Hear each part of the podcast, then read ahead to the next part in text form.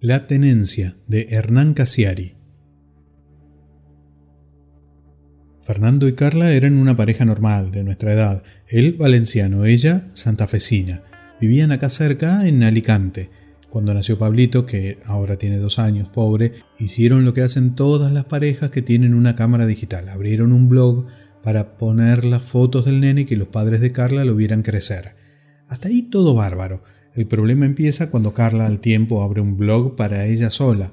Para contar mis cosas, le dirá más tarde al juez. Fernando laburaba de funcionario en el ayuntamiento de Alicante. Vive buenísimo. Un día que estuvo en Barcelona pasó por casa. A Carla la conozco solamente por mail y por Messenger. Se habían conocido en Ibiza. Fernando era de esa clase de gente que no descolla en una mesa grande, pero que mano a mano te hace cagar de risa. Tocaba el bajo y sabía mucho, pero mucho de PHP. A los dos meses que su mujer habilitó su blog, él también abrió uno. Caballo Podrido se llamaba y hablaba casi exclusivamente de música. El de Carla se llamaba El mundo de Carla y no tenía un tema en particular. Ella, ella fue siempre más volátil. Ahora los blogs están dados de baja a pedido del juez. Incluso el fotoblog de Pablito está bloqueado temporalmente. La pelotera entre ellos empezó por una boludez, como pasa siempre en los matrimonios. La diferencia en este caso es que la tensión se empezó a notar en sus blogs y los amigos que entrábamos nos dábamos cuenta. Primero Fernando borró a la mierda el link a la página de Carla, así, de un día para el otro, y a la semana Carla quitó el enlace a caballo podrido. Eso fue en marzo de este año, más o menos por esa época Carla cambió la foto del menú y se puso una foto de ella mucho más sexy. Fernando era terriblemente celoso y esto le rompió las bolas más que nada en el mundo.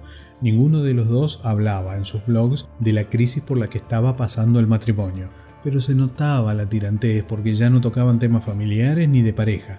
Si vamos al archivo de sus bitácoras, por ejemplo, notamos que al principio posteaban sobre recitales a los que iban juntos o películas que habían visto, etc. Desde marzo y abril cada cual hablaba de sus cosas. Cero vida en común.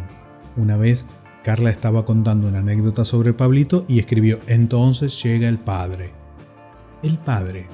No escribió Fernando ni Nando como le decía antes, escribió el padre. Nosotros nos dábamos cuenta de esas sutilezas. En mayo ya no hizo falta hilar tan fino. Parece que las cosas en la pareja iban cada vez más para el orto porque Fernando empezó a dejar comentarios fuertes en el blog de Carla. Uno en particular, el 12 de mayo, nos puso a todos los lectores muy incómodos. Fue en un post donde Carla hablaba de algo que se había cocinado ese día.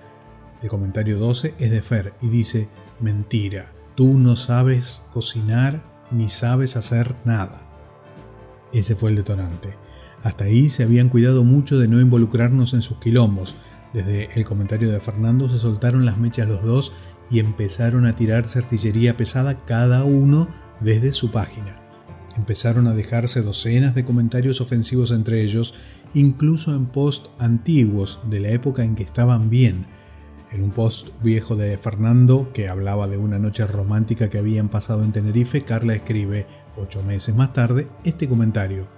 No se te paró. los lectores y comentaristas de los blogs éramos casi los mismos, medio que nos vimos en esa situación chota de tener que elegir. Yo, por supuesto, me sindiqué al blog de Fernando a pesar de que había conocido el blog de Carla antes, pero también visitaba el de ella. Una tarde, Carla me mandó un mail diciéndome sos un traidor y sacó Orsay de sus favoritos. Después supe que había hecho lo mismo con otros comentaristas que se habían suscrito al RCS de Fernando y no al de ella. Ponerse de un lado o del otro no era estar en contra ni a favor de nadie, era creo yo, elegir dónde dejar comentarios. Fuerza, Fernando, no te comas la cabeza, arreglen las cosas de la puerta para adentro. Ese tipo de mensajes. En realidad, ni siquiera sabíamos lo que había pasado entre ellos. No lo sabíamos hasta que lo supimos, porque en el post del 2 de julio Carla contó todo. Escribió con pelos y señales que Fernando chateaba con una mina de México que se llamaba Lucita y que escribe un blog que se llama Mi vida como Lucita fue un post descarnado el de Carla. Porque Parece que Lucita era comentarista asidua de ella y él se la robó para chatear a escondidas. Carla encontró fotos en bolas de Lucita en el Gmail de Fernando y se pudrió. Al día siguiente Fernando negó todo en su página y le dejó un comentario a Carla que decía, zorra, que eres una zorra y una mentirosa. Al día siguiente, él publicó una foto de Carla cagando en el baño, una foto donde ella aparece muy fea, fumando y en una posición asquerosa. Carla le pidió en un comentario que por favor sacara eso de internet, que pensara en Pablito, que pensara en los abuelos de Santa Fe, pero Fernando no hizo caso. La foto empezó a circular por todos lados, no hace mucho salió en Oink. A la semana, Carla publicó en su blog una serie de fotos de micropenes diciendo que esa era la poronga de Fernando. Eran fotos de talle, por lo tanto no se podía comprobar si realmente esas poronguitas eran de Fernando o no. Pero Carla logró lo que quería, humillar a su marido delante de todos nosotros y que todo el ayuntamiento de Alicante se riera de Fer. Después llegó agosto, que acá son vacaciones, y los dos dejaron de pelear, así, de golpe y porrazo. ¿Están mejor? Le pregunté por MSN un día a Fernando al ver que las aguas se habían calmado un poco. No, estoy viviendo en un hotel, pero no tiene sentido pelear si en agosto nadie nos lee.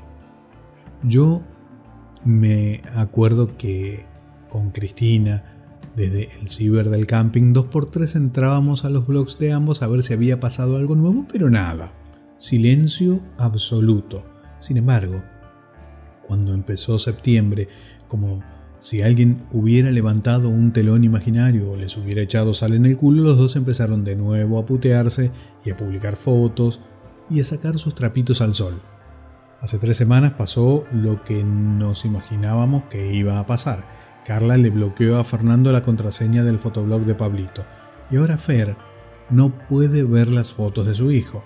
Desde hace una semana están los dos todo el día en los juzgados, peleando por la tenencia del fotoblog, que es mío porque yo le di el alta en Blogspot, dice uno, que es mío porque yo colgué más fotos que vos, dice la otra. Esas cosas que pasan siempre.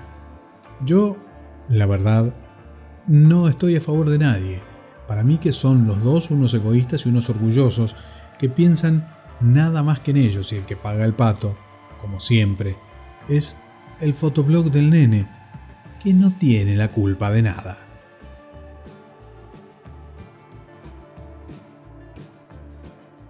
escrito el 20 de septiembre del año 2005 de Hernán Casiari, La Tenencia.